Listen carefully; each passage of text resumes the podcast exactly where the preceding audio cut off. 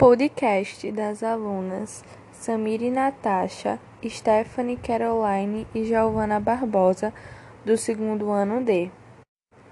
Falando um pouco sobre a profissão dos acendedores de lampião e como funcionava.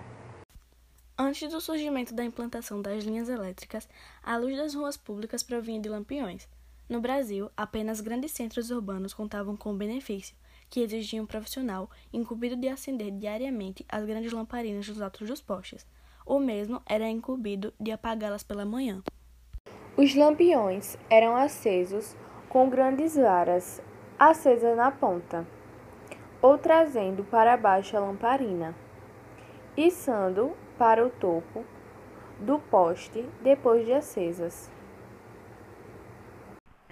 Na Europa foi sempre uma profissão assalariada mas por aqui, além de profissão, era comum a realização do serviço por escravos a serviço de algum poderoso da região.